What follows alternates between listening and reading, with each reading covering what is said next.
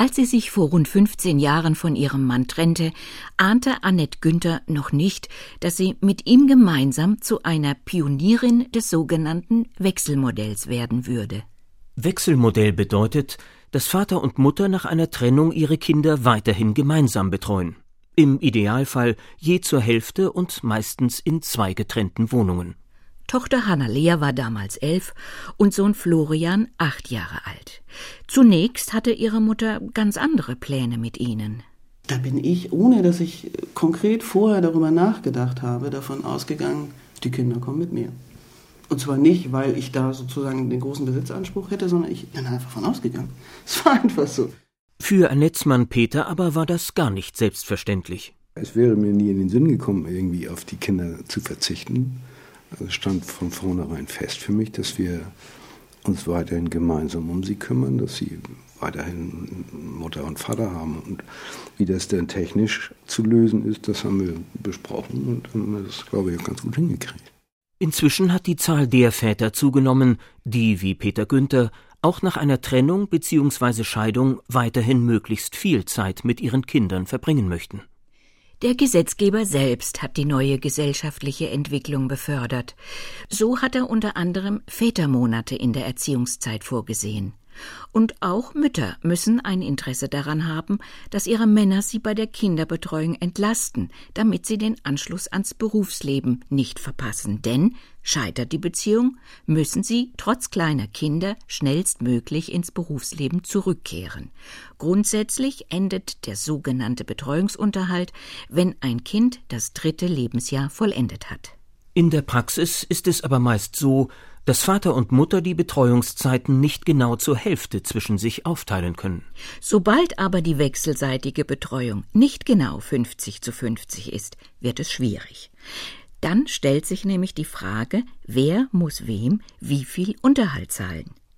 Das bürgerliche Gesetzbuch, abgekürzt BGB, gibt darauf keine Antwort. Es kennt das Problem noch gar nicht. Liane Bayreuther-Lutz ist Vorsitzende Richterin eines Familiensenats am Hanseatischen Oberlandesgericht in Hamburg und erläutert, wie sich das erklärt. Wir haben den Paragraphen 1606 BGB. Der geht natürlich schon äh, von der Vorstellung aus, wie sie das BGB auch mal bei seiner Einführung im Jahre 1900 äh, gehabt hat, dass die Mutter das Kind betreut und im Falle der Trennung eben der Vater dann ein Umgangsrecht hat und äh, dass durch die Betreuung als solche die Mutter vollständig ihre Pflicht erfüllt und der Vater eben dann für den Barunterhalt aufkommen muss. Barunterhalt bedeutet, dass Geld gezahlt wird. Was das im Klartext heißt, weiß Hartmut Haas. Er ist Mitglied im Bundesvorstand des Vereins Väteraufbruch für Kinder e.V. Wenn wir einen kleinen Unterschied haben, der Vater hat meinetwegen die Kinder sechs Tage und die Mutter hat die Kinder acht Tage, dann ist es schon so, dass der Vater den vollen Unterhalt nach der Düsseldorfer Tabelle bezahlen muss. Das ist eine nicht erklärbare Ungerechtigkeit. Schlagzeilen in der Presse, wie zum Beispiel Aufstand der Entrechteten, machen deutlich, dass sich betreuende Väter diskriminiert und gegenüber den Müttern benachteiligt fühlen. Es wäre allerdings ein Irrtum anzunehmen, wenn ich betreue, muss ich nicht zahlen. Hat nämlich die Mutter kein Geld, um das Kind zu versorgen, dann muss der Vater auch ihren finanziellen Anteil übernehmen, zusätzlich zu dem Umstand, dass auch er betreut. Bevor sich aber die Frage nach dem Unterhalt, wer zahlt wem wie viel, stellt, steht zunächst eine andere Überlegung im Vordergrund. Wann ist das Wechselmodell überhaupt bei einer Trennungsfamilie geeignet? Juristisch gesprochen ist der Maßstab für fast alle Maßnahmen im Familienrecht das sogenannte Wohl der Kinder. Hanna Lea und Florian Günther, heute erwachsen, wissen, wie und warum es für sie gut funktioniert hat. Da meine Mama ja nicht sofort ausgezogen ist, also erstmal war das so ganz surreal und die beiden haben sich auch nicht gestritten und so, also alles war irgendwie wie immer. Ja, ich kann mich auch noch an den Tag dieses Gesprächs erinnern, wo Mama und Papa uns das mitgeteilt haben. Und ich weiß auch noch, dass, dass Hannah sehr geweint hat, aber ich weiß gar nicht mehr, wie ich mich gefühlt habe. Mutter Annette Günther blieb so lange im gemeinsamen Haushalt, bis sie in der Nähe eine geeignete Wohnung fand, von der aus Hannah und Florian zu Fuß sowohl zu ihrem Vater als auch in die Schule gehen konnten. Am Anfang haben wir jede Woche gewechselt. Ne? Immer am Sonntag. Mhm. Meist bin ich gefahren und dann habe ich die Kinder hergebracht und habe sie von hier abgeholt. Und dann waren sie eine Woche bei mir oder eine Woche bei Annette. Die Sonntage waren halt immer im Eimer, ne? So meinen ganzen Kram wieder packen und irgendwie äh, das Zimmer alibimäßig vielleicht aufräumen oder nicht. ähm, so tun, als hätte man vielleicht aufgeräumt. Ich habe das immer als ähm, schlechten Moment empfunden, diesen Wechsel. Ich hatte auch immer schlechte Laune am Sonntag. Mama nickt. Ähm, der Aufwand hat natürlich so im Kleinen genervt sozusagen, aber im Großen war das halt immer so dieses, deine Eltern sind getrennt und das findest du eigentlich gar nicht gut und heute erinnern wir dich nochmal dran. Es sei ein bisschen ein Leben aus dem Koffer gewesen, erinnert sich Hanna Lea, und erst mit dem zweiwöchigen Wechsel habe sich die Situation für sie etwas entspannt. Gut sei auch gewesen, dass sie und ihr Bruder Florian immer gemeinsam als Geschwisterpaar zu Vater und Mutter übersiedelten. Darüber, ab welchem Alter das Wechselmodell für Trennungs- und Scheidungskinder geeignet ist, gehen die Meinungen ebenfalls weit auseinander. Für problematisch hält Hanna Lea aus ihrer persönlichen Erfahrung den wöchentlichen Wechsel schon für Vier- oder Fünfjährige. Im Gegensatz dazu gibt es in der öffentlichen Diskussion Stimmen, die das Wechselmodell sogar schon für Kleinkinder und per Gesetz einführen wollen. Richterin Liane Bayreuther Lutz meint dazu Aufgrund von Ergebnissen der Bindungsforschung äh, geht man jedenfalls unter Psychologen davon aus, dass für Kinder unter drei Jahre sich das Wechselmodell überhaupt nicht eignet, weil es für den Aufbau von sicheren Bindungen einfach für erforderlich gehalten wird, dass das Kind ein eindeutiges Zuhause hat in den ersten Lebensjahren, um dieses äh, notwendige Gefühl der Zugehörigkeit entwickeln zu können. Erfahrungen aus dem Ausland bestätigen diese Ansicht. In Australien beispielsweise wurde 2006 ein quasi bedingungsloses Wechselmodell eingeführt. Die Sozialpädagogin Kerima Kostka, Bildungsreferentin bei der Internationalen Gesellschaft für Erziehungshilfen in Frankfurt am Main, hat sich mit den Erfahrungen dort intensiv befasst. Dort gab es eine sehr extensive Begleitforschung und es wurde festgestellt, dass Kinder unter vier Jahren, ähm, wenn das Wechselmodell mit mehreren Übernachtungen bei beiden Eltern einherging, dass es diesen Kindern nicht gut damit ging. Auch wenn alle anderen Gegebenheiten gut waren, äh, wurde trotzdem gesagt, Kinder unter vier Jahre, für die ist das sehr schwer gewesen. Eignet sich das Wechselmodell auch dann noch, wenn ein Elternteil dagegen ist? Hartmut Haas vom Bundesvorstand Väteraufbruch für Kinder berät Väter, die gern das Wechselmodell vereinbaren möchten dabei allerdings auf den Widerstand der Mütter stoßen. Man will auf keinen Fall in der Rechtsprechung die Möglichkeit eröffnen, insbesondere Väter sind natürlich diejenigen, die diese Ansprüche stellen. Man will ganz offensichtlich die Möglichkeit nicht eröffnen, dass sie das Wechselmodell auch gegen den Willen der Partnerin durchsetzen. Ist allerdings ein Elternteil nicht damit einverstanden, dann spricht das nach Ina Feiges Erfahrung als solches schon gegen das Wechselmodell. Ina Feige ist Fachanwältin für Familienrecht. Sobald es bei mir ankommt, sobald es bei Gericht ankommt, ist eigentlich die Situation so kritisch zwischen den Eltern, dass es grundsätzlich nicht passt. Weil Wechselmodell heißt, die Kinder sollten eigentlich von A nach B in einer absolut friedlichen, guten Atmosphäre wechseln und sicher darauf vertrauen können, dass sie alles haben, was sie brauchen, unabhängig davon, bei wem sie gerade sind.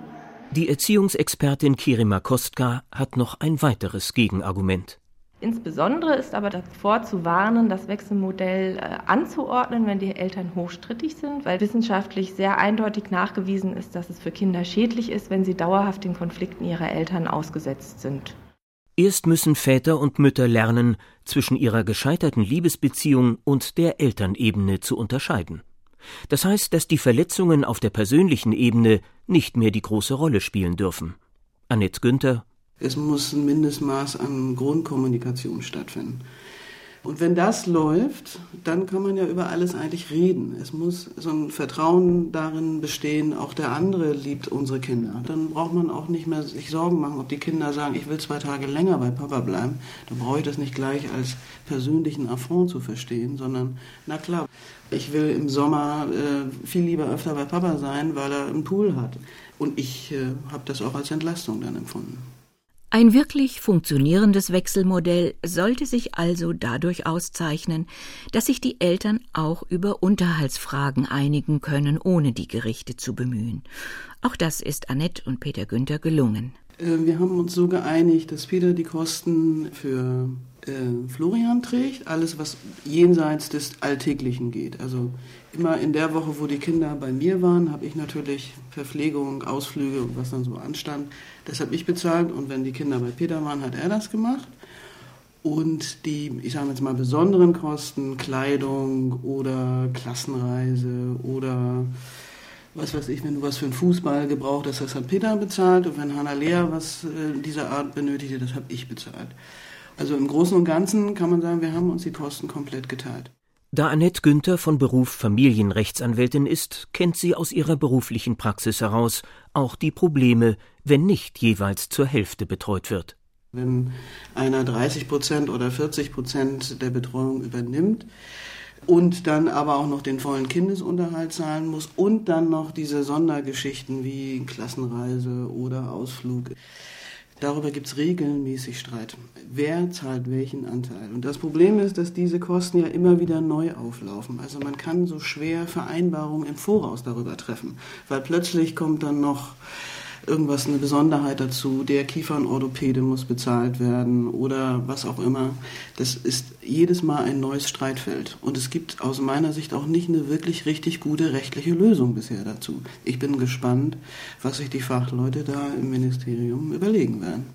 Auf die Nachfrage, was in den Worten von Annette Günther sich die Fachleute im Ministerium überlegen werden, kam von dort die Antwort Zitat das Bundesministerium der Justiz und für Verbraucherschutz beobachtet in diesem Bereich die weitere gesellschaftliche Entwicklung sowie die auf der Grundlage der Entscheidungen des Bundesgerichtshofes ergehende Rechtsprechung der Instanzgerichte ein Symposium, das Anfang Mai 2015 mit Expertinnen und Experten aus dem Bundesjustiz- und Finanzministerium, dem Bundestag, aus Forschung und Lehre und der Justiz stattfand, kam, alles in allem, auch nach Rechtsvergleichen mit den Erfahrungen aus dem Ausland, zu der gleichen Einschätzung, die lautet, es besteht derzeit kein gesetzgeberischer Handlungsbedarf. Edith Schwab, die Bundesvorsitzende des Verbandes der alleinerziehenden Mütter und Väter, fasst die Problematik so zusammen. Das Wechselmodell eignet sich nicht dazu, als durchgängiges Modell für alle Eltern in Trennung und Scheidung oder nach Trennung und Scheidung Platz zu greifen, sondern es ist so zu betrachten, grundsätzlich wie das Kindschaftsrecht insgesamt. Das heißt, man muss den Blick richten auf das jeweilige Kind, auf das Alter des Kindes, auf die Frage, wie haben die Eltern vor der Trennung zusammengelebt, wie wurde die häusliche Arbeitsteilung äh, geregelt, wie waren die ehelichen oder die partnerschaftlichen Absprachen? Weil erfahrungsgemäß ist es ganz schwierig, wenn man in der Beziehung andere Strukturen hatte, als man sie nachher so ad hoc nach der Trennung auf einmal implementieren möchte. Das ist auch für Kinder schwierig, weil Kinder müssen ja in den Blick genommen werden und das Entscheidungskriterium, das Wesentliche ist aus unserer Sicht nicht das Recht der Eltern auf irgendetwas, sondern wie geht es dem Kind nach der Trennung der Eltern am besten mit beiden zusammen weiter. Der Bundesgerichtshof hat sich bisher zweimal mit dem Wechselmodell befasst, und zwar im März und im November 2014. Es hat den Familiengerichten die Möglichkeit eröffnet, die Väter in der Düsseldorfer Tabelle, nach der sich die Unterhaltszahlung üblicherweise bemisst, unterhalb ihres Einkommens einzustufen und so zu einem geringeren Unterhaltsbetrag zu kommen. In einer der beiden BGH-Entscheidungen verringerte sich der Betrag allerdings nur um 18 Euro monatlich. Dass sich die unterschiedlichen Fallkonstellationen im Wechselmodell überhaupt per Gesetz regeln lassen, bezweifelt Richterin Liane Bayreuther-Lutz. Wenn ich mir dann vorstelle, dass wir da sitzen und nachprüfen sollen bei den Elternteilen, ob es wirklich 35 Prozent sind oder vielleicht 41 Prozent oder auch nur 28 die beim anderen Elternteil verbracht werden. Da, da könnte ich mir denken, dass wir da manchmal böse in die Bredouille kommen können. Es gehe ja auch um die Frage, was genau innerhalb der Betreuungszeit erbracht werde. Und äh, da sehe ich eben tatsächlich die Gefahr, dass äh, wir uns dann nachher auch noch damit auseinandersetzen müssen, ob das Kind dann äh, wirklich schon ganz satt war und schon zwei äh, Puddings und äh, die Hauptmahlzeit verzehrt hat oder ob äh, das Kind mit halb leerem Magen bei der Mutter ankommt und sagt, also ich, bei Papa gab es zwar Abendbrot, aber ich bin noch nicht satt, ich brauche jetzt noch was der Teufel steckt äh, bei diesen Dingen einfach im Detail. Dass der Teufel im Detail steckt, zeigt sich zusätzlich darin, dass das Steuer-, das Sozial- und das Rentenrecht das Wechselmodell genauso wenig kennen wie das bürgerliche Gesetzbuch. Maria Versich ist Professorin an der Hochschule Hannover, studierte Juristin und promovierte Sozialwissenschaftlerin. Im Steuerrecht ist es so, dass der Staat nicht davon ausgeht, dass das Kind zwei volle Wohnsitze haben kann, sondern er geht immer davon aus, das Kind hat einen Hauptwohnsitz. Dann kann man zum Beispiel auch einen alleinerziehenden Entlastungsbetrag geltend machen und als unterhaltszahlendes Elternteil kann man das steuerlich geltend machen. Wenn das Kind in beiden Haushalten 50 Prozent Zeit verbringt, wird es sehr schwierig, das dann im Steuerrecht abzubilden. Da gibt es eigentlich keine Modelle. Beim Kindergeld ist es ebenfalls so, dass es nur an ein Elternteil ausgezahlt werden kann. Dann kann der andere Elternteil die Hälfte vielleicht noch von seiner Unterhaltszahlung abziehen. Aber wenn man zum Beispiel sagt, man teilt sich das, die Betreuung und macht auch die Unterhaltsregelung anders, ja, dann muss man sich selber einigen, wie man das dann handhabt, wer das Kindergeld bekommt. Ähnlich ist es beim Kinderfreibetrag, den auch nur der Vater oder die Mutter beanspruchen kann. Für Eltern, die Hartz IV beziehen, gibt es wieder andere Probleme. Hier richten sich die Zahlungen ja nach der sogenannten Bedarfsgemeinschaft, also dem Haushalt. Und beim Wechselmodell lebt ein Kind in zwei Haushalten, also in zwei Bedarfsgemeinschaften. Die Kosten für ein Zimmer und die Heizung fallen in beiden an und werden auch doppelt berücksichtigt. Kompliziert für die Behörden wird es beim Regelsatz, wenn das Kind also Essen, Bekleidung und so weiter braucht. Das Sozialgesetzbuch II geht davon aus, dass das Kind in zwei Bedarfsgemeinschaften lebt und dann wird tageweise gequotelt nach Aufenthaltszeit des Kindes, wie viel Geld das Kind jeweils braucht in welchem Haushalt. Das ist eine sehr verwaltungsaufwendige Prozedur. Einzig im Wohngeldgesetz kann das Kind mit seinem Wohnbedarf bei beiden Eltern berücksichtigt werden. Anders ist es wieder im Rentenrecht, Stichwort Mütterrente. Wer bekommt hier die Entgeltpunkte für die Kindererziehung, wenn beide betreuen? Da ist es so, auch die muss man verteilen, wenn man die Verantwortung gleichermaßen übernommen hat, geben die Eltern keine gemeinsame Erklärung ab, dann bekommt diese Punkte die Mutter. Das heißt, man muss sich einigen, wie man das verteilen möchte. Dann kann man diese Zeiten aber auch splitten zwischen den Eltern. Nicht nur im Unterhaltsrecht, auch in allen anderen Rechtsgebieten müssen die Eltern also kooperieren, solange es keine gesetzlichen Vorgaben für das Wechselmodell gibt und möglicherweise auch gar nicht geben kann. Deshalb steht auch für Maria Versich fest, ich denke, das kann nur funktionieren, wenn alle Beteiligten, Eltern und Kind, damit zufrieden sind. Das sollte man niemals anordnen, weil dann wird es nicht funktionieren.